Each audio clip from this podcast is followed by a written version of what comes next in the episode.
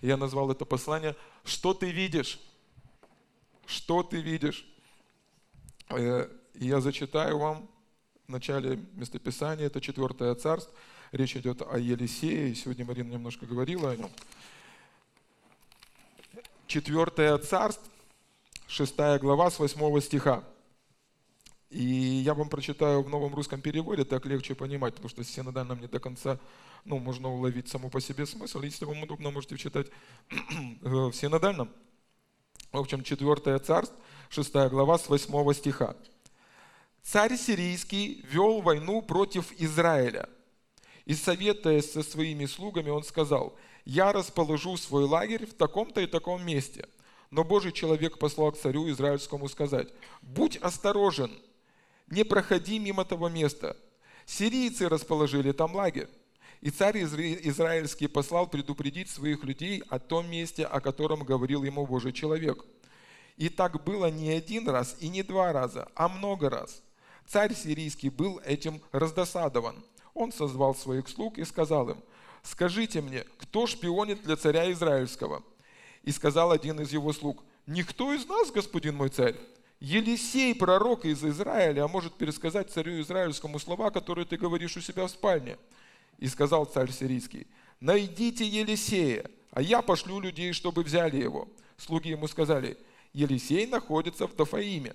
Тогда царь сирийский послал коней, колесниц, большое войско в Дафаим. Они пришли туда ночью и окружили город.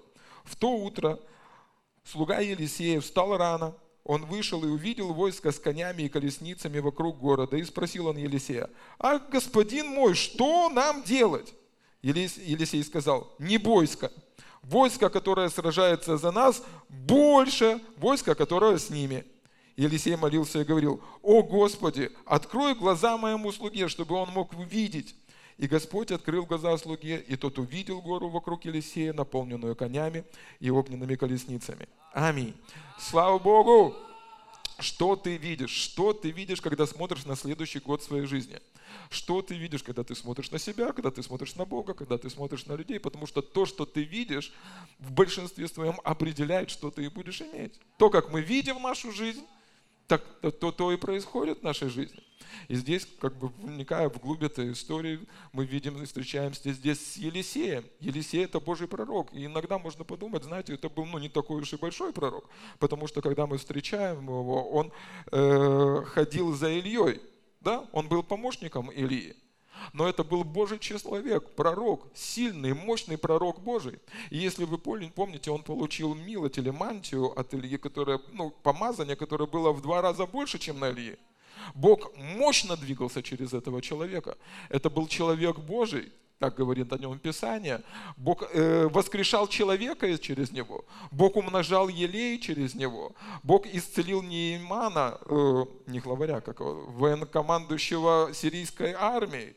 Бог очень сильно и круто действовал через Елисея. Елисей прожил, прожил практически сто лет. Он пророчествовал при шести царях. Это человек, через которого ну, Бог через него двигался очень сильно и очень мощно. Аминь. Это не был идеальный человек, и были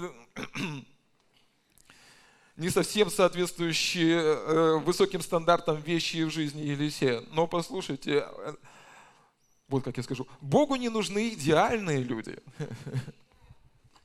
Богу нужны послушные люди – Богу не нужны ну, люди, которые достигли совершенства, Богу нужны люди, которые будут послушны Богу. И, люди, и Бог может использовать людей, которые вполне доверяют Ему, или люди, которые могут быть Ему послушны. Моисей убил человека. Иона убегал от Бога, бунтовал, прятался от Бога. Авраам сбрехал и хотел сплавить свою жену. Давид убил человека, был, был, ну, был в прелюбодеянии, убил невиновного человека. Апостол Павел гнал, убивал верующих христиан первоапостольского церкви. Он просто ну, и, и истреблял их. И все эти люди были очень мощно и сильно используемы Богом, вошли в Библию, стали примерами э, веры и доверия Богу. Поднимите руку, если у вас есть грехи похуже. Не, не поднимайте. Я вот.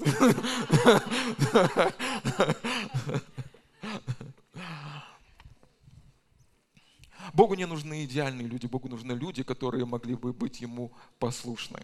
Богу нужны люди, которые бы встали и сказали, Бог, вот я, что повелишь мне делать, как это было в жизни апостола Павла. Богу нужны люди, которые бы сказали, Господь, я здесь на этой земле, чтобы исполнять Твою волю. Как могу, но я буду исполнять Твою волю. Аминь. Аминь. И на жизни каждого человека, рожденного свыше человека, есть призвание и предназначение в этом мире и на этой земле. Пока вы здесь, на этой земле, пока Бог не забрал вас на небо, неважно, сколько вам лет, 6 лет, 96, 166, сколько бы лет вам не было на вашей жизни, есть призвание и предназначение. В том же послании Петра написано о том, ну и Бог сравнивает церковь, что мы как камни живые, избранные Богом устрояем строение. Да? Бог сравнивает нас, что вот, ну, какой, как вы когда-нибудь видели, каменный дом. Ладно, каменный, кирпичный. Так вот, представьте себе, Бог избирает нас из этого мира, находит нас как разных камушков, омывает и ставит на место. В доме нет ни одного ненужного камня. Вот приедьте ко мне домой, скажите, пастор, вот этот камушек, ну, вот этот кирпичик у тебя лишний. Я вам... Ни одного, ни одного кирпичика лишнего нету. Сегодня в этом зале нет ни одного лишнего Божьего камушка. Вы были избраны Богом. Вы были поставлены на это место для того, чтобы приносить плод для Господа. Не, некоторые, конечно, просто это, отвернулись там. Но, но вы нужны Богу. Скажи, я нужен Богу. Такой, какой я есть, я нужен Богу. Возможно, я не идеальный, но я нужен Богу. Возможно, не все хорошо с моим характером, но я нужен Богу. Возможно, у меня не все получается, но я нужен Богу. И я буду слушаться Его, я буду послушан Его, и Он будет меня использовать. Аминь. В доме нет ненужных камней. Аминь. На вашей жизни есть великое призвание. Поэтому просто не ставьте на себе крест. Люди могут на вас крест поставить. Бог поставил крест на Голго, на Голгоф, там, на Голговской горе, на нем висел Иисус, а для вас есть жизнь и жизнь вечная. Аминь. Поэтому ваше служение может начаться прямо здесь и прямо сейчас, когда вы поднимаете свои руки к Господу и говорите, Бог, вот я, что повелишь мне делать? У нас есть группа порядка, там сейчас недостаток. Welcome. Конечно, что не серьезно. Пастор всегда серьезен. Что у нас? Молитвенная, группа порядка, группа прославления, видео. Он Сане помощники нужны, да, Саш? У нас много, много, много там, где бы вы могли бы быть полезным. Но Ладно, вернемся так, к этому, к Елисею. Это был человек Божий, мощный человек, который служил. И мы, мы его встречаем в этой истории, когда он служил Богу. Он пророчествовал и помогал своему царю. И благодаря тому, что он делал, благодаря тому, что он делал, Израиль имел победу. Ой, я сейчас кому-то пророчествую, говорю, что в этом году Бог будет давать вам такие идеи, что все зложелатели, они просто будут глотать слюнки. Я вам говорю, будут приходить советы от Господа, сверхъестественные идеи, божественные мысли, и вы будете иметь победу там, где другие будут терпеть поражение, и люди будут завидовать и удивляться, а вы скажете, это мой Бог. Аминь. Это мой Бог. Это мой Бог. И этот человек, Елисей, Елисей вместе со своим Э, помощникам, они служили Богу, они служили помогали армии Израиля выигрывать, они осуществляли свое призвание на своей жизни. Об этом всем узнал царь сирийский. И он, там написано, раздосадовался, ну, то есть расстроился, ну, как сказать, весьма расстроился, вознегодовал. Это вызвало в нем бешенство – не знаю, не бешенство, ну вот очень расстроился человек, испугался, расстроился, начал нервничать, и он собирает целое войско для того, чтобы идти убить этих двух человек. У вас когда вот вы когда-нибудь, ну вот, не знаю, может, ну, может быть, пару человек меня поймут. У вас было когда-нибудь такое? И вроде бы вы начали служить Богу,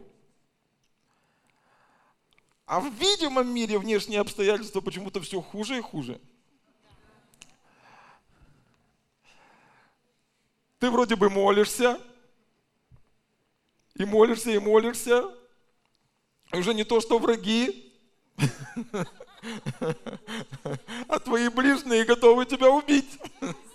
Ты вроде бы жертвуешь, ты приносишь свои десятины, а, а что-то умножения не видно. Ты вроде бы делаешь все, что Бог говорит тебе делать, ты послушан, но ты не видишь. Ну, ты, ты видишь на видимом, все становится хуже. Ты молишься за человека, ты ну, провозглашаешь на его жизни обетование. Мы недавно э, ехали по дороге, там на этом, на заборе написано. Сделал добро, запятая, беги.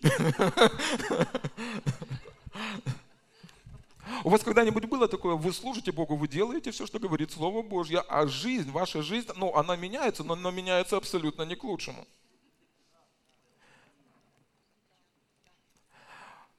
Вот, вот послушайте меня, вот, вот вам слово от Бога.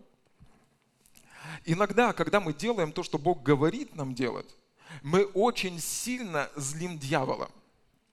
И когда мы видим этого сирийского царя, что он выслал свое войско для того, чтобы убить человека Божьего, знаете в первую очередь, что он испугался. Знаете, откуда мы знаем, что он испугался? Потому что он не выслал одного человека, он собрал целое войско. Он собрал и конницы, и колесницы, и множество людей. Слушайте, множество людей это не 20 человек. Целую армию собрал, чтобы пойти и убить этого человека. Царя сирийского наполнял страх. Он хотел от него избавиться. Знаете зачастую, почему проблемы приходят в нашу жизнь? Потому что дьявол вас очень сильно испугался.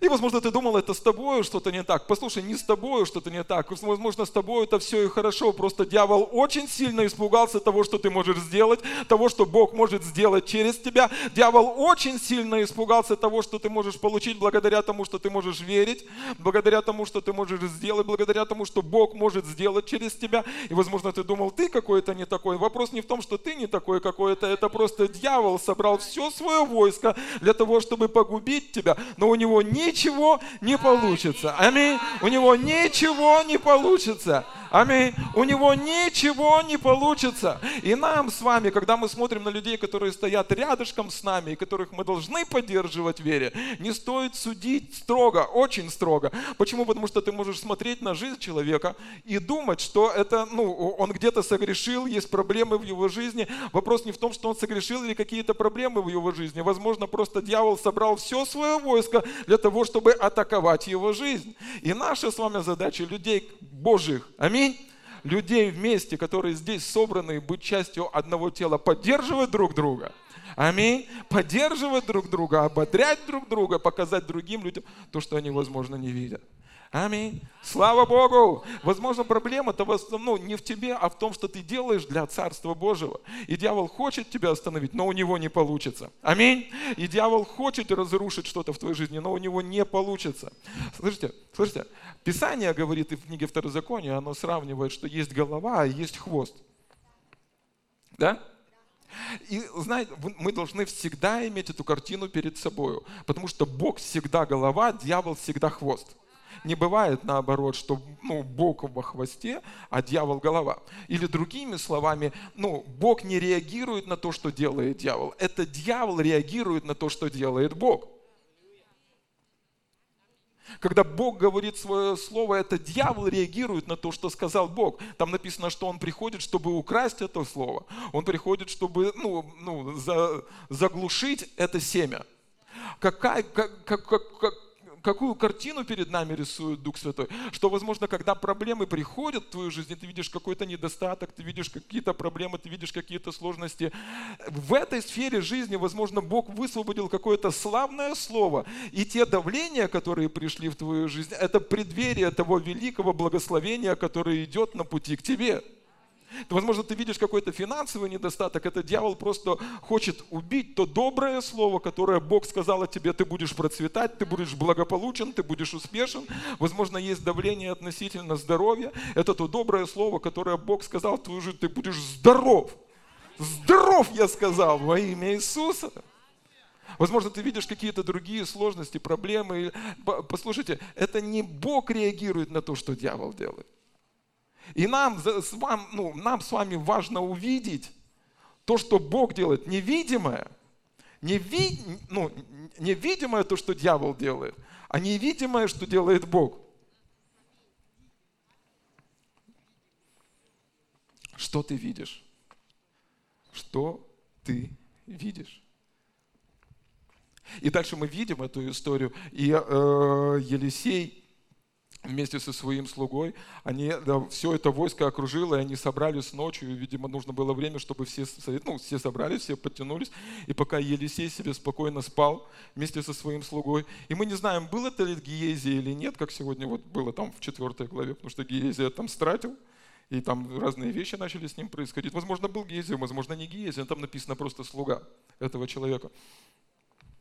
И вот эти два человека, и они просыпаются, и их окружили. Там, где они были, их окружили. И они выходят, и Елисей, а, вначале слуга вышел, Елисей в этот момент готовил себе кофе, он был в полном покое, он, он был божественный шалом, он провел время с Богом, он был в молитве. В этот момент прибегает слуга и говорит, что нам делать?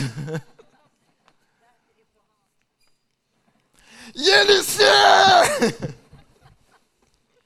Я на такое не подписывался.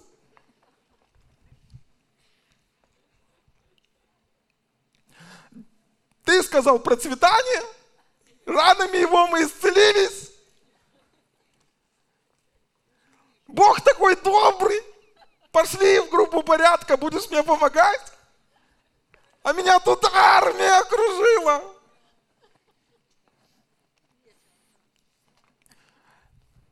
Елисей отвечает ему, говорит, не бойся. Я, по-моему, выписал это местописание. Да, смотрите, 4 глава Царь, 6 глава.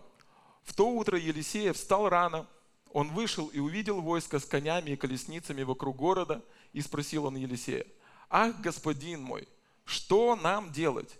Елисей сказал, «Не бойся, войско, которое сражается за нас, больше войска, которое с ними».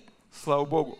Елисей молился и говорил, «А, «О Господи, открой глаза моему слуге, чтобы он смог видеть». И Господь открыл глаза слуге, и тут увидел гору вокруг Елисея, наполненную конями и огненными колесницами. И что происходит? Елисей молится и говорит, Послуш... «Бог, просто покажи ему то, что вижу я. Покажи ему то, что вижу я». И вопрос в том, что мы видим – что мы видим, когда мы смотрим на следующий год? Что мы видим, когда мы смотрим в Библию? Что мы видим, когда мы слышим Слово Божье? Потому что если все, вот помните, как я люблю, упростить все до, до, до, до полноты простоты. Писание говорит, что вера приходит от слышания, и слышания от Слова Божьего – Евреям 11 главе написано, что вера есть уверенность в невидимом. Бог написал, записал нам свое слово. Слово Божье оно было сказано, а затем оно было записано. Бог записал нам свое слово, и Он сказал что-то для того, чтобы мы могли видеть невидимое. Чтобы мы могли видеть невидимое. То, что недоступно пяти органам наших чувств. Чтобы мы могли доверять Ему и видеть невидимое, то, что Он хотел бы, чтобы мы видели. Допустим, я прихожу сегодня в этот зал, я, я представляюсь, и, и, и мне не нужно говорить, что я мужчина. Не, ну сейчас это большой вопрос, хорошо. Мне не нужно говорить, что я, ну, светлокожий, или как правильно сказать. Но мне нужно представиться, сказать вам то, что вы не видите. Меня зовут Артем, я пастор церкви и так далее, так далее, так далее. Когда Бог говорит свое слово, это не, ну, Он описывает то, что не видно, то, что нам нужно, во что нам нужно поверить. Поэтому, когда Бог говорит свое слово, нам ну, нужно в это поверить. И Слово Божье, оно, это не просто информация. Слово Божье, оно должно сформировать или нарисовать определенную картину в нашей жизни – Поэтому вопрос, что ты видишь, не просто что ты слышишь, но что ты видишь. Информацию, которую ты услышал, но не увидел внутри себя. Она просто, знаете, в одно ухо влетела, в другое вылетела. Слово Божье должно что-то нарисовать внутри нас, чтобы мы могли это увидеть. Поэтому все Писание, оно показывает, Писание говорит, что Бог многообразно говоривший нам.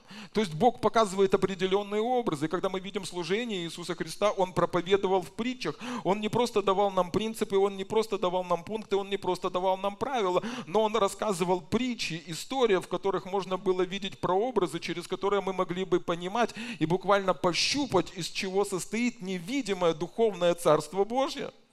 Что ты видишь, что ты видишь. То, как мы видим Бога, определяет то, что мы можем от Него получить. Поэтому Бог представляется нам своими именами. Я Иегова Эль-Шадай, да, Бог, который... Ну, если ты видишь, что Бог скряга, ты ну, не сможешь верить Ему в обеспечение. Но если ты видишь, что Он щедрый, если ты видишь, что Он Иегова Рафа, что Он Бог-целитель твой, ты будешь доверять Ему в исцеление. Но если ты видишь, что Он Бог наказания, гильотина, ты не сможешь доверять Ему в том, что Он исцелит тебя. Поэтому он представляется, и когда он называет свое имя, он объясняет, другими словами показывает свою сущность для того, чтобы мы увидели, чтобы мы могли видеть его, не просто слышать о нем, не просто ну, не просто получить информацию о нем, а чтобы мы могли увидеть его такой, какой он есть. То, как мы видим себя, определяет то, какую жизнь мы будем иметь. Поэтому Писание сравнивает нас, э, когда читаем мы Библию с зеркалом. Библия написано, что мы как в зеркало взираем. В зеркале мы не слышим, в зеркале мы видим вещи – и нам важно увидеть себя в зеркале Слова Божьего для того, чтобы мы имели правильное отношение в первую очередь к себе.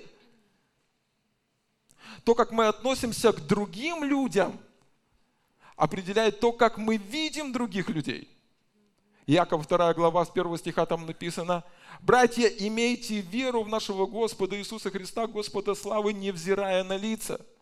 Или другими словами, не имея лицеприятия, если в ваше, ваше собрание войдет человек в дорогой одежде и золотым перстнем, и вы скажете ему, сядь сюда на первый ряд, а человеку в грязной одежде скажете, подожди, не становитесь ли вы судьями с грязными мыслями? Другими словами, то, как мы видим человека, определяет то, как мы к нему относимся. Поэтому Дух Святой через апостола Павла, он говорит, братство почитайте, нет, братство любите, всех почитайте. Там написано, имейте, э, а, ну, имейте веру в Господа Иисуса Христа. То есть, когда мы почитаем человека вне зависимости от того, какой социальный статус он занимает, вне зависимости от того, что может нам дать или что мы можем ему дать, но мы почитаем, потому что Бог живет в этом человеке. Мы исполняем Божью заповедь, или другими словами, я вам гарантирую, я вам гарантирую, Иногда бывают такие вещи, когда мы просто пропускаем Бога, потому что мы не верим, что Бог может двигаться через этого человека.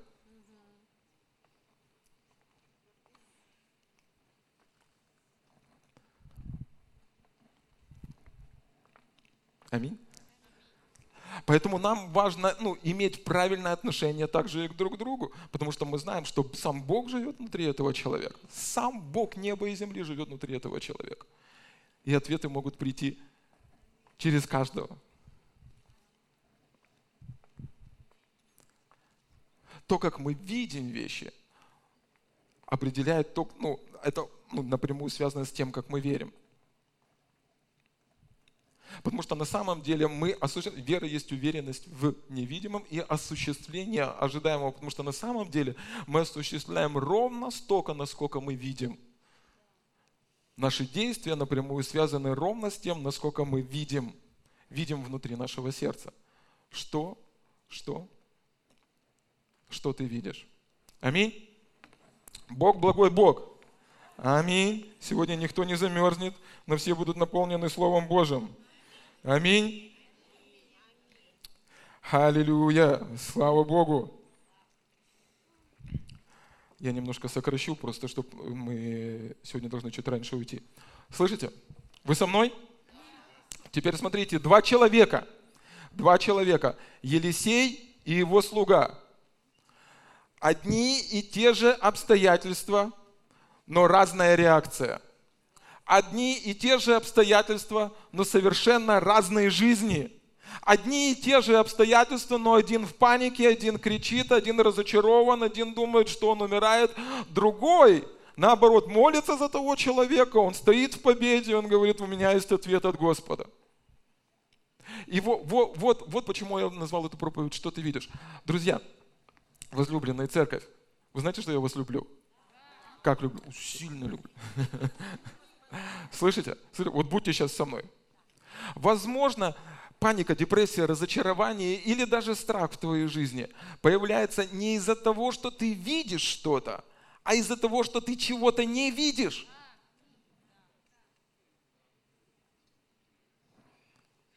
И тот, и тот столкнулся с неприятностями, и тот, и тот столкнулся с давлением, и тот, и тот был под атакой, и тот, и тот был окружен. Но вопрос в том, что один что-то видел, а другой что-то не видел. Иногда, возможно, в твоей жизни ты переживаешь какие-то падения веры, подъемы веры, или какие-то другие разочарования, страх или потеря, или какие-то другие вещи. И все это связано не с тем, что пришло в твою жизнь, не с тем, что ты видишь, а, возможно, с тем, чего ты не видишь.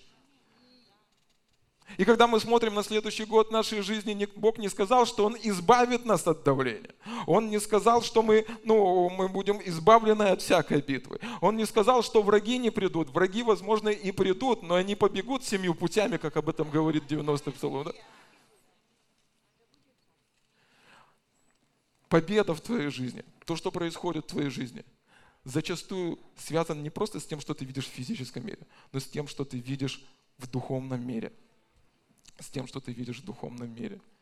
Возможно, какие-то вещи в твоей жизни, то, что тебя расстраивает, то, что, ну, то, что выбивает тебя из колеи, все это связано не с тем, что ты видишь, а с тем, чего ты не видишь.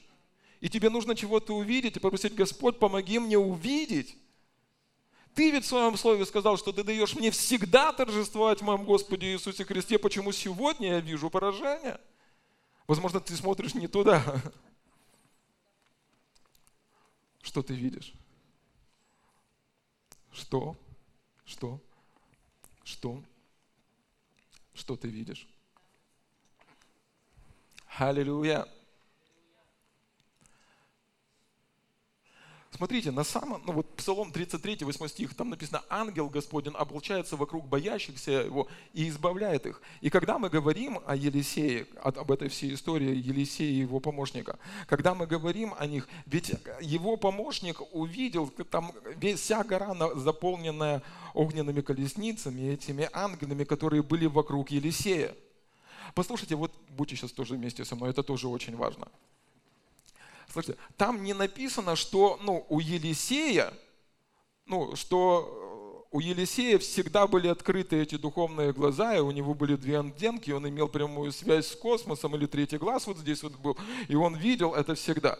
Вопрос не в том, что он видел, вопрос в том, во что он верил – а во что он верил? Он верил в 33-й псалом, что вне зависимости от того, какая армия его окружила, вокруг него есть армия ангелов Божьих, которая хранит и оберегает. Он верил в 90-й псалом, в котором в 11 стихе написано, что ангелам своих заповедует хранить и оберегать его, и не споткнется ногою своею. Вопрос в том, ну, вопрос в том, что когда он молился за этого человека, ну, за, за своего слугу, это не значит, что Елисей физическими глазами видел их.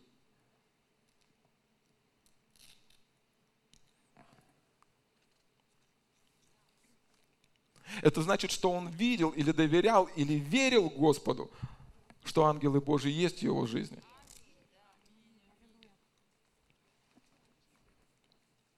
Иисус говорит, блаженны не те, кто увидит, а те, кто поверит. Аминь. Слава Богу. Это вообще добрая весть. Смотрите, второе послание Коринфянам, 4 глава, это просто другой перевод, 18 стих. «Поэтому мы не смотрим на проблемы, которые видим сейчас. Скорее, мы сосредоточены на вещах, которые не могут быть видны. Ведь то, что мы видим сейчас, скоро исчезнет. Но то, чего мы не видим, будет длиться вечно. Аминь! Слава Богу! Слава Богу! Слава Богу!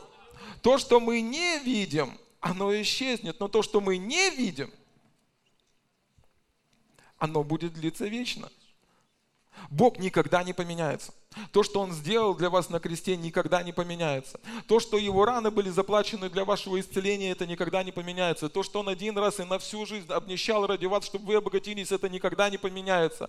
То, что Он даровал вам победу, это никогда не поменяется. То, что Он посадил вас по правую руку во Христе Иисусе, это никогда не поменяется. То, что Он поставил вас выше всякого начальства и власти, именуя Он в этом веке и всем, это никогда не поменяется. Он вам вечное обетование, и подобно как и Он никогда не меняется, не изменяется меняется и Его Слово. И когда мы смотрим на те вещи, которые мы видим в Библии, мы можем, ну, мы можем сфокусироваться, сфокусироваться на Божьих обетованиях, подобно тому, как сделал это Елисей. И он сказал, вот это истина, а вот это ложь. Просто попрактикуйтесь вместе со мной. Скажите, ложь. Ложь. У меня ничего не получится. Ложь. Я не получу своего исцеления я не буду процветать. Меня никто не любит. Я одинок. У меня нет будущего. Бог приготовил мне поражение.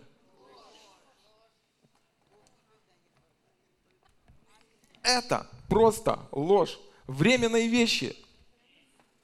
Это временные вещи.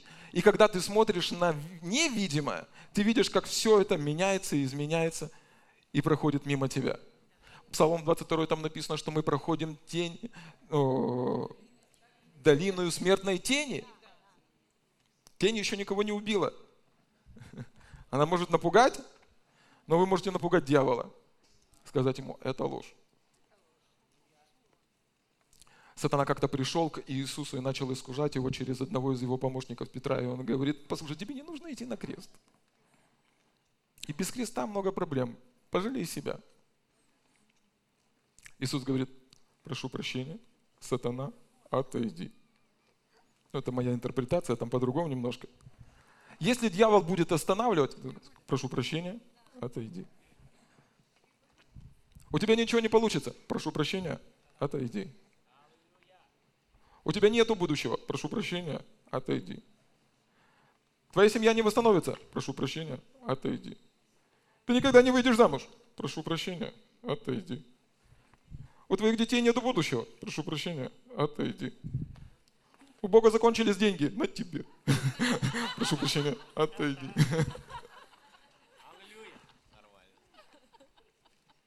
И нам нужно знать Слово Божье, для того, чтобы мы могли доверять Богу относительно того невидимого, что Он сказал для нас. Почему? Потому что Бог сказал, ну, Он и говорит это невидимое, чтобы мы имели победу над видимым. Сия есть вера, ну, сия есть победа, победившая этот мир, вера ваша. Он и говорит это невидимое, чтобы мы могли быть избавлены от того видимого, что дьявол пытается нам принести. Он и говорит это невидимое, чтобы мы видели полноту. Он и говорит это невидимое, чтобы глаза нашего, ну, наши глаза были открыты на то, как все есть на самом деле. И дьявол не мог нас обмануть. Что ты видишь? Ты видишь противника или ты видишь колесницы? Ты видишь давление или ты видишь победу? Ефесянам 1 глава, апостол Павел молится о церкви. Он пишет это верующим людям, и он молится эту молитву. Саш, все хорошо? Все нормально? Не спал? Нет? Поэтому и я, услышав о вашей вере в Господа Иисуса и о вашей любви ко всем святым, и он пишет это людям, которые имеют веру и которые ходят в любви не перестаю благодарить за вас Бога, вспоминая о вас в своих молитвах. Я молюсь, чтобы Бог нашего Господа Иисуса Христа, прославленный, Отец, дал вам духа мудрости и откровения, чтобы вы лучше познали Его. Я молюсь о том, чтобы Бог просветил очи вашего сердца, и вы увидели, что представляет собой та надежда, которую Он вас призвал, сколь велико богатство славы, которую получают нас наследство святые, и каково безмерное величие Его силы в нас – верующих под действием Его безграничной силы. Слава Богу! И интересный вопрос. Интересный вопрос. Слышите? Апостол Павел в этом молитве, он не молится, Бог, дай им силы. Он не молится, Бог, помоги им. Спусти еще одну посылочку с неба. Он молится, Бог, просвети очи их сердца, помоги им видеть, подобно как Елисей молился о своем помощнике, помоги им видеть то, что вижу я. Помоги им видеть, что произошло на кресте. Помоги им видеть ту силу, которая находится внутри них. Помоги им иметь ту же самую надежду, которую имею я. Помоги им видеть то, что видит мое сердце. Что ты видишь?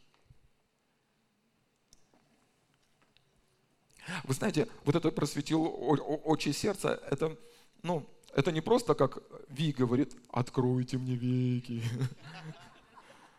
Нет, это не такая молитва. Просветить очи сердца – это слепого сделать, слепым, слепого сделать зрячим. Слепого сделать зрячим. Вы знаете, что несмотря на то, ну вот если слепой человек зайдет в эту комнату, есть здесь свет или нету здесь света, он не будет этого видеть. Если здесь выключить свет, у него все будет выключено. Но если включить на полную катушку, у него тоже все будет выключено. Если человек не видит, не видит, что произошло на кресте, неважно, что произошло на кресте, слышишь? Но если он не видит этого света, то он ему не поможет. Поэтому апостол Павел пишет, он говорит, я молюсь, чтобы то, что произошло на кресте, не просто произошло и умерло. Я молюсь, чтобы люди это увидели, увидели, увидели. Чтобы это не было просто информация, чтобы это не была моя красивая проповедь, и, возможно, ну, но чтобы люди начали это видеть.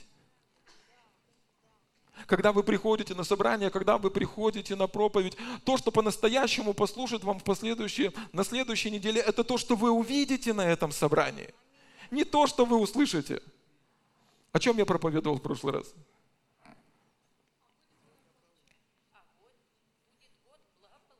Во, потому что картинка была «Год благополучия 2020». Молодцы. Но что вы увидите, ну вот то, что вы увидите внутри, то и будет определять то, во что вы верите. И я вот подумал, э, когда мы говорим, что мы увидим из Слова Божьего, зачастую ну, люди могут подумать, что я видел это в Библии. Но здесь апостол Павел молится, чтобы ты не просто увидел это в Библии, чтобы ты увидел это внутри своего сердца. И здесь включается размышление. Тебе важно не просто увидеть это в Библии, тебе важно размышлять для того, чтобы это стало частью твоей жизни, чтобы начало видеть твое сердце, чтобы это не было просто информацией в твоем мозге, чтобы ты мог видеть, чтобы ты мог видеть, чтобы ты мог видеть что Бог сделал для тебя, чтобы очи твоего сердца были открыты к тому, той всей благости, которую Бог совершил для тебя на кресте, чтобы вся завершенная работа Иисуса стала для тебя реальностью, светом, настоящим светом для тебя. Как мы можем сказать, вот мы видим или не видим, смотрите, римлянам 15 глава, 13 стих. «Бог же надежды да исполнит вас всякой радости и мира вере, дабы вы силою Духа Святого обогатились надеждой». И надежда – это то, что мы ожидаем. Библейская надежда – это мы ожидаем, что Бог исполнит свое Слово. Аминь. Мы ожидаем, что Слово Божье исполнится в нашей жизни – библейское ожидание, Бог надежды. Бог рисует определенную картину через свое слово в нашем сердце, и мы ожидаем то, что Бог пообещал, оно исполнится для нашей жизни. И здесь есть два фактора – радость и мир. Когда мы верим в то, что Бог нам сказал, мы переживаем радость и мы переживаем мир. Это, знаете, как на машине ты едешь, если бензин заканчивается – начинает гореть лампочка. Радость и мир. Не хватает радости и не хватает мира. О чем это свидетельствует? Дефицит Слова Божьего. Потому что Слово Божье рисует внутри нас эту надежду. Потому что Бог делает что-то через свое Слово. И ты, ну, тебе, ты понимаешь, ага, так, ну, на собрании подзарядился, и пока ехал домой, уже две лампочки горит нормально, что мы живем с вами в Киеве, попробуй доедь так, чтобы тебя никто не расстроил. И вопрос в чем? Вопрос в чем? Когда мы верим о чем-то Господу, когда мы видим внутри нашего сердца, когда у нас есть надежда и вера ее осуществляет, мы всегда переживаем радость и мир. Ну почему нам расстраиваться, если мы, ну, если мы верим Богу, что это реально? Почему нам переживать, если мы доверяем Богу, что Он ну, подтвердит это слово, что Он исполнит это слово? Аминь. Аминь. Это как, ну вот э, сейчас зима, и очень актуально иногда у людей бывает витаминоз, витамины заканчиваются. Да? Сестры, что начинает происходить? Ну там... Ладно, братья, что начинает происходить? Там, ну, я не знаю, человек иногда переживает дефицит витаминов, да? А витаминоз называется. Что там ногти ломаются, волосы там. Что-что? Упадок сил. Во, упадок сил. Что, не хватает витаминчиков А, Б, С, еще каких-нибудь там. И не хватает витаминов. Ну, вопрос в том, что как можно поднять, поднять эти силы? Добавить витаминов. Да, поэтому люди, ну, поэтому врачи прописывают поливитамины. Так же самое и человек может испытывать дефицит Слова Божьего. Он не видит ясно картины. Слышите? Он не видит ясно картины, как все обстоит на самом деле. Я вот сейчас скажу, но вы не обижайтесь. Хорошо. Многих людей теле Христовом дьявол просто уговорил или отговорил доверять Богу. Просто отговорил доверять Богу в каких-то вещах. Но мы не из колеблющихся. Аминь. Я знаю эту церковь, ой-ой-ой-ой. Вы молодцы, слава Богу. Поэтому как мы можем восполнить этот дефицит? Как мы можем улучшить это видение? В свете Твоем мы видим свет, псалом написано. Слова уст Твоих просвещают. Еще раз, еще раз, еще раз нам Писание говорит о том, что Слово Божье приносит свет в наши обстоятельства. Слово Твое является светильником для нашей ноги. Когда у вас есть Слово Божье, когда вы размышляете на основании Слова Божьего, когда вы вдохновлены Словом Божьим, Божьем, вы ходите во свете. И дьявол не может вас отговорить идти другим путем. Аминь. Аминь. Слава Богу. Слава Богу. Луки 4 глава. Смотрите. Э, Иисус, он, будучи в синагоге, открывает Писание, 18 стих там написано, и читает. Из, э, из пророка Исаи он читает. «Дух Господень на мне, ибо Он помазал меня благовествовать нищим, и послал меня исцелять сокрушенных сердцем, проповедовать пленным освобождение, слепым прозрение, отпустить измученным, измученных на свободу. Теперь смотрите, этот же самый, то, что цитирует Иисус. Исайя 61 глава, 1 стих. «Дух Господа Бога на мне, ибо Господь помазал меня благовествовать нищим, послал меня исцелять сокрушенных сердцем, проповедовать пленным освобождение и узникам открытые темницы». То же самое, но поменялась одна фраза. Слепе, видите? Проповедовать пленным освобождение, слепым прозрением отпустить измученных на свободу. Проповедовать пленным освобождение и узникам открытые темницы. Речь идет прозрение не просто о том, что Иисус говорит, я буду проповедовать, чтобы слепые прозревали. А как тогда о прокаженных? А как тогда о больных раком и так далее, и так далее, и так далее. Речь идет о твоем духовном видении – он пришел проповедовать благую весть Господа нашего Иисуса Христа. Да, чтобы принести тебе духовное видение, понимание и высвободить тебя на свободу. Потому что иногда дьявол, знаете, он создает такие обстоятельства, и ты, ну, ну, приходит давление, и кажется, что выхода нету. Вот кому кажется, что у него сейчас безвыходная ситуация? Это только кажется. Это только кажется. Иисус говорит, я буду проповедовать, чтобы ты начал видеть, что, о чем видеть, что это не безвыходная ситуация. Он приходит проповедовать, чтобы ты, ну, показать тебе пленникам, принести свободу, высвободить тебя. Аминь. Высвободить тебя. Высвободить тебя. Когда приходит Слово от Бога, оно приходит для того, чтобы освободить тебя. Когда приходит Слово от Бога, оно приходит, чтобы высвободить тебя из темницы. Когда приходит Слово от Бога, она приходит, чтобы поставить тебя на просторное место. Аминь. Слава Богу! Слава Богу! Слава Богу! Слава Богу! Слава Богу! И, возможно, ты оказался в ситуации, когда тебе кажется, что нет выхода. Ситуация безвыходная, давление большое, но Иисус говорит, я принесу свое слово, и ты увидишь все недавно, далеко не так, как ты думал. И это всего лишь казалось. Э, э, Елисей говорит своему слуге, и он говорит, те, кто сражаются против нее, нас, меньше, чем те, кто сражается за нас. Бог говорит, что если Бог, за, послание апостол Павел пишет, что если Бог за нас, то кто может быть против нас? Если тот, кто сына своего единородного не пощадил, как вместе с ним не дарует нам и всего? Дьявол может приносить давление, дьявол может окружать твой город, дьявол может окружать твою жизнь, но Писание говорит, что ангел Божий ополчается, чтобы защитить тех, кто ищет его лица. Аминь. Слава Богу! Слава Богу! И дьявол может посылать своих слов, но Бог послал своих слуг и заповедовал ангелам своим, чтобы они хранили и оберегали вас, чтобы вы не спотыкались вашими красивыми ножками – и дьявол никогда, слышите, скажите со мной, никогда, никогда не сможет проклясть то, что Бог благословил. Аминь. Слава Богу! И ангелы, они реальны. Мы видим это в истории Елисея, мы видим это в других историях. Я недавно смотрел передачу, пастор-служитель Билл Винстон рассказывает свою историю. Они на передаче с Кеннетом Копландом. И он рассказывает историю и он говорит, я отправляюсь на работу, сажусь в машину, и она не заводится. Я и так, и так, и так, она не заводится. Говорит, я пошел домой. Я сказал, ангелы, почините прямо сейчас. Пошел домой, сел, налил себе чашечку чая. Надо ждать им время. Помолился, почитал Писание, выхожу через полчаса, машина поехала. Мы слушаем об этом как о сказке. Слышите, многие смотрят и слушают, ну это что, это что это за сказки такие?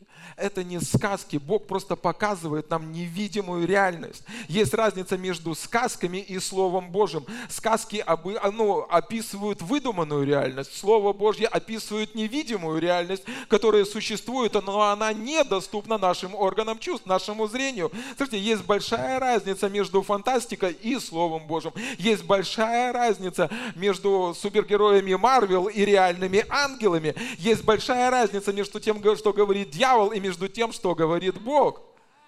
И, возможно, ты слышишь и думаешь, как это могло произойти с ними. Бог смотрит на тебя и думает, почему это не происходит с тобою?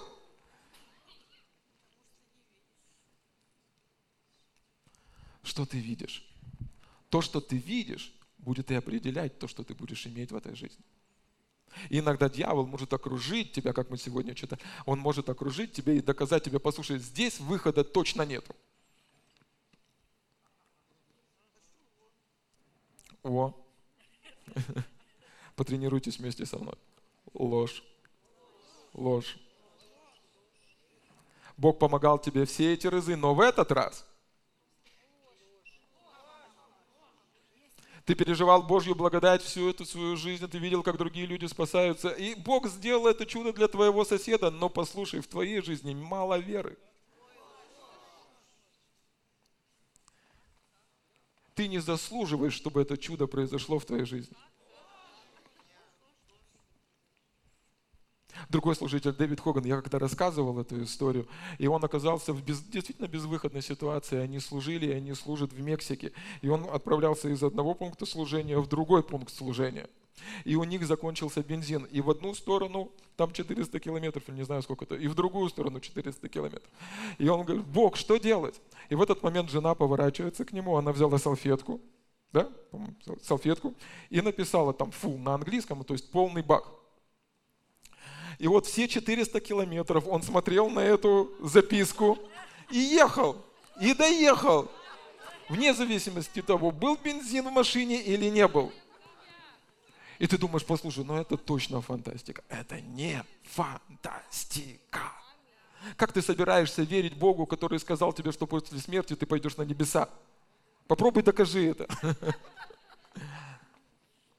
Это не фантастика, это реальность, это духовный мир. Та история, о которой мы говорили сегодня, Елисей, его слуги, этот сирийский, э, сирийский э, этот, э, царь, это не фантастика. Это не сказки, которые мы рассказываем детям на ночь. Это история, которая написана нам в научение, так говорит Писание, чтобы через эти образы мы имели наставление и наставление вере. А вера это что? Это уверенность в невидимом.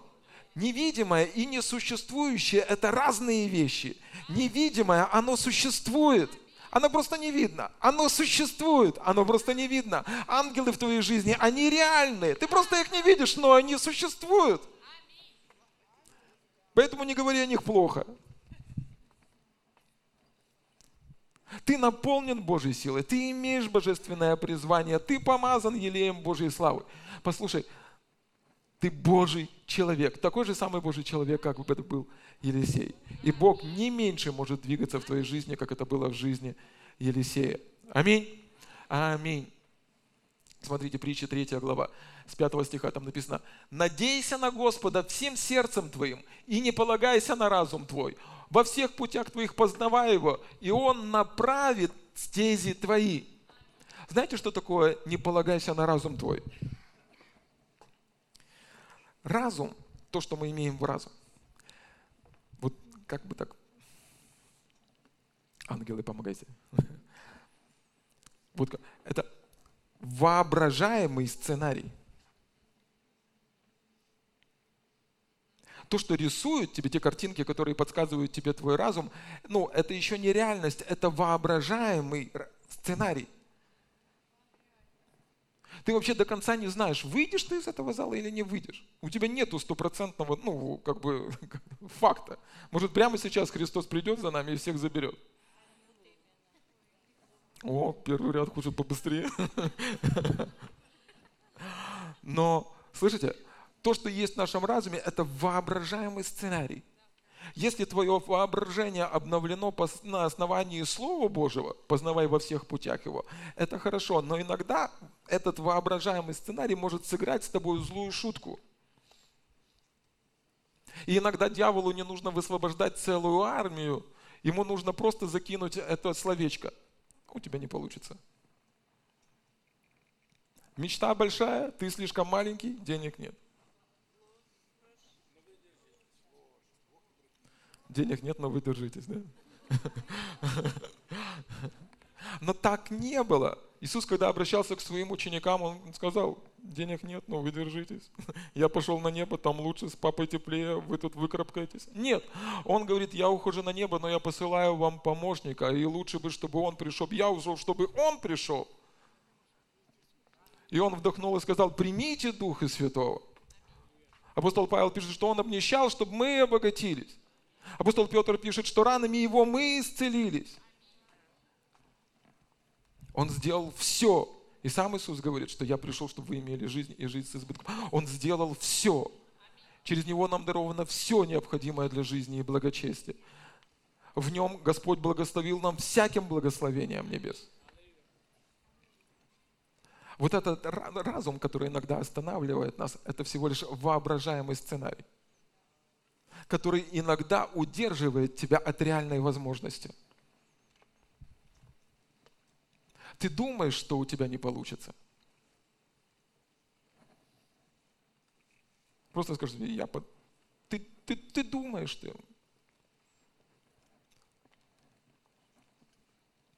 Не полагайся на свой разум.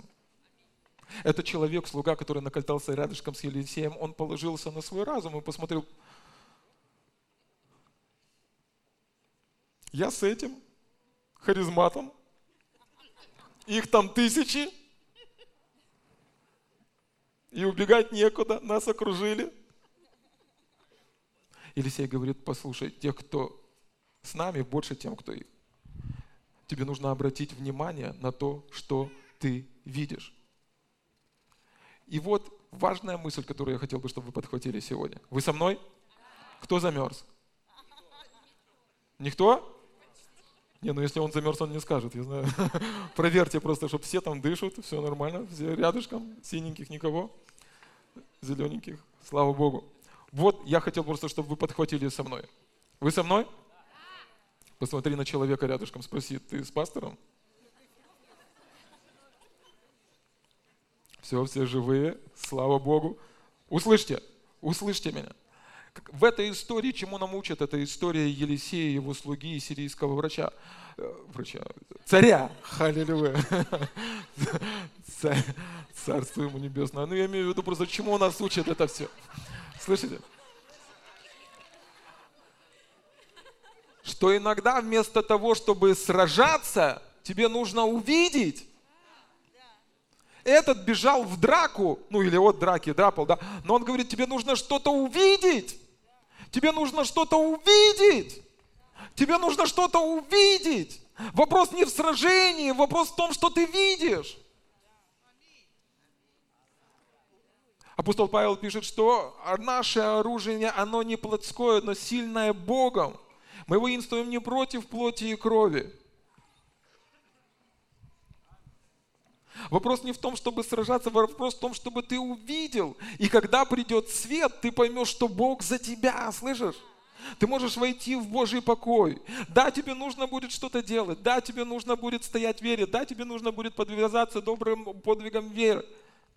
Но если ты не увидишь этого, ты не сможешь победить.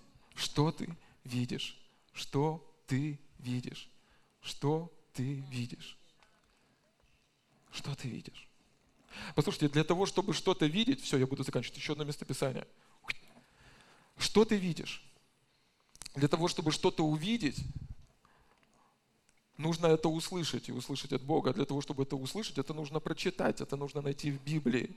Поэтому Киевская церковь Благая Весть читает Библию. Молодцы, здорово. Значит, вы видите то, что Бог приготовил для вас. Слышите? Вы видите, для того, чтобы что-то увидеть, тебе нужно это услышать и услышать внутри своего сердца. А для того, чтобы что-то это услышать, тебе нужно читать Писание. Почему? Потому что, ну, вы понимаете, что свет, вот когда приходит свет, что он приносит в первую очередь? Ясность. Ясность. Вера возможна там, только там, где воля Божья известна. Когда приходит свет Божьего Слова, он приносит ясность. Во что тебе верить, во что тебе не верить, о чем тебе думать, о чем тебе не думать, с кем тебе говорить, с кем тебе не говорить, кому сказать правду, кому сказать ложь. Когда приходит свет Божьего Слова, ну ты сам себя обмануть не можешь. Ты ясно видишь картину. Ясность. Это то, что приносит свет. Ясность избавляет тебя об этих глупых вопросах. Ну, Бог, если захочет, Он исцелит меня. Бог, если захочет, Он обеспечит меня. Если захочет, Он даст нам здание.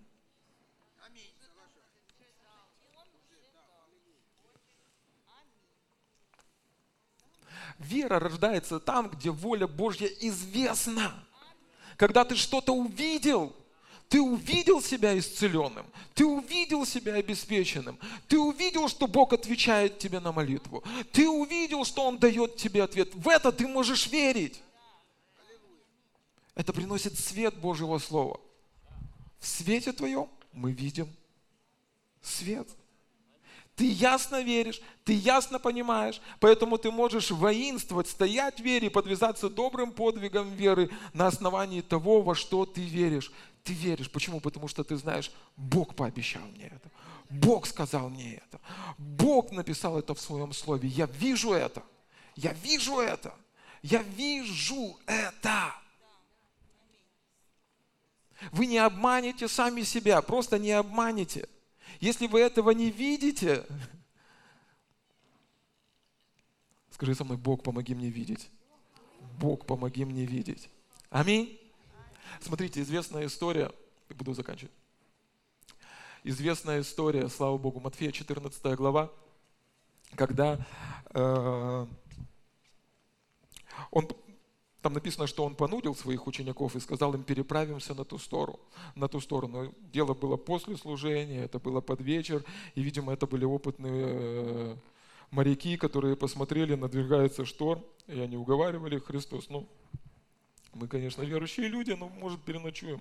Он говорит, нет, все, нам нужно переправиться на ту сторону. И он говорит, переправимся на ту сторону. И они погребли. Гребут, гребут, и шторм. И вот посреди этого шторма они э, начали утопать. Серьезный шторм, большой, ну, как бы очень серьезный. Ну, поймите меня правильно, это не было просто байдарка, это не были э, неопытные моряки, это были люди, которые посвятили свою жизнь тому, чтобы морячить, ходить в море. То есть это был серьезный шторм. Много баллов, я не знаю, в чем измеряется там сила этого шторма. И вот посреди всего этого шторма они видят, что по шторма по морю идет Иисус. И они вначале испугались, что это призрак. Но смотрите, что произошло дальше. Иисус подходит к ним, и Петр, он выскакивает из этой лодки, вернее, не выскакивает, он обращается из этой лодки и говорит, Петр сказал ему в ответ, «Господи, если это ты, повели мне прийти к тебе по воде». Он же сказал, иди. И выйдя из лодки, Петр пошел по воде, чтобы подойти к Иисусу. Но видя, видя сильный ветер, испугался, начал утопать и закричал, «Господи, спаси меня!» Иисус тотчас простер руку, поддержал его и говорит ему, «Маловерный, зачем ты усомнился?» И когда вошли они в лодку, ветер утих. Итак, смотрите, Петр, он увидел Иисуса и говорит, «Господи, если это ты, вели мне идти к тебе». И понимаете, ну, Петр что-то увидел, он что-то увидел, он был сфокусирован на Боге, и он что-то увидел. Подобно, это, подобно этой женщине с кровотечением. Она говорила сама в себе, что если прикоснусь к краю его одежды, тогда получу исцеление. Она что-то видела внутри себя, и то, что она видела внутри себя, побуждало ее к действию. Она была сфокусирована на чем-то, она говорила сама себе, она проповедовала сама себе, и она двигалась вперед. Подобно этому римскому сотнику, он говорит Иисусу, Иисус, скажи только слово, и выздоровеет мой слуга. И дальше дает объяснение, потому что я человек, находящийся в подчинении, говорю одному одно и другому другое, и один делает, и другой делает. Он что-то видел внутри себя. Этот римский сотник что-то видел, внутреннее его видение позволило его вере выразиться таким образом. Он говорит, я доверяю, что ты Господь неба и земли, достаточно одного слова – также здесь Петр, он что-то увидел. Он увидел Господа, которому повинуется шторм и стихия. И он говорит, Господи, если это ты, вели меня идти. Иисус говорит, иди. И Петр, он вышел, но он пошел не по видимым вещам, а на основании невидимых вещей. Он пошел по слову.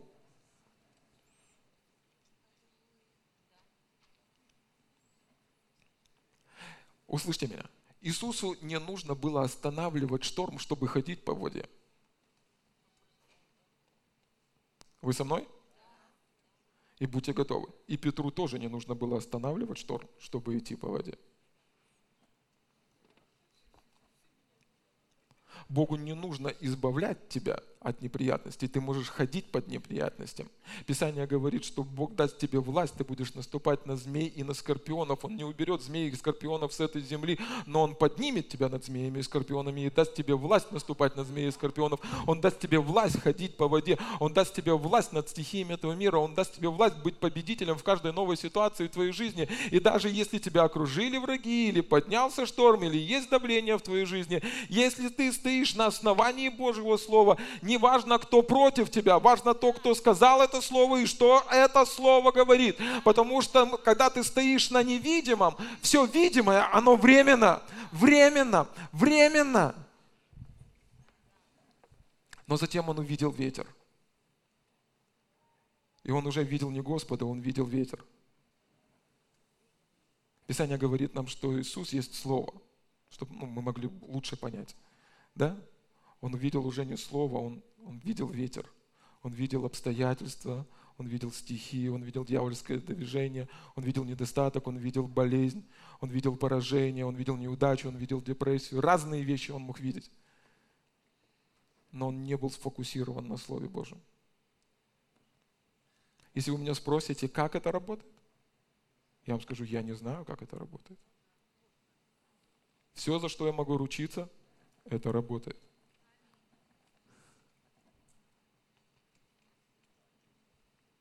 Если Бог пообещал вам что-то, когда вы доверяете Ему, стоите на Слове Божьем, Он обязательно это исполнит. Аминь.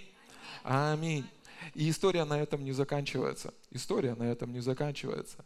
Даже когда Петр увидел шторм, даже когда он увидел ветер, и он начал тонуть, Иисус, он, он знаете, он ну, милостивый. Он протянул свою руку, он вытащил его, он поднял, они вместе вошли в лодку. Шторм не утих до тех пор, пока они вошли в лодку, чтобы показать, что Слово сильнее, чем шторм. Иисус сильнее, чем шторм. Бог больше, чем дьявол. Его победа больше, чем всякое разочарование, которое дьявол мог принести в твою жизнь.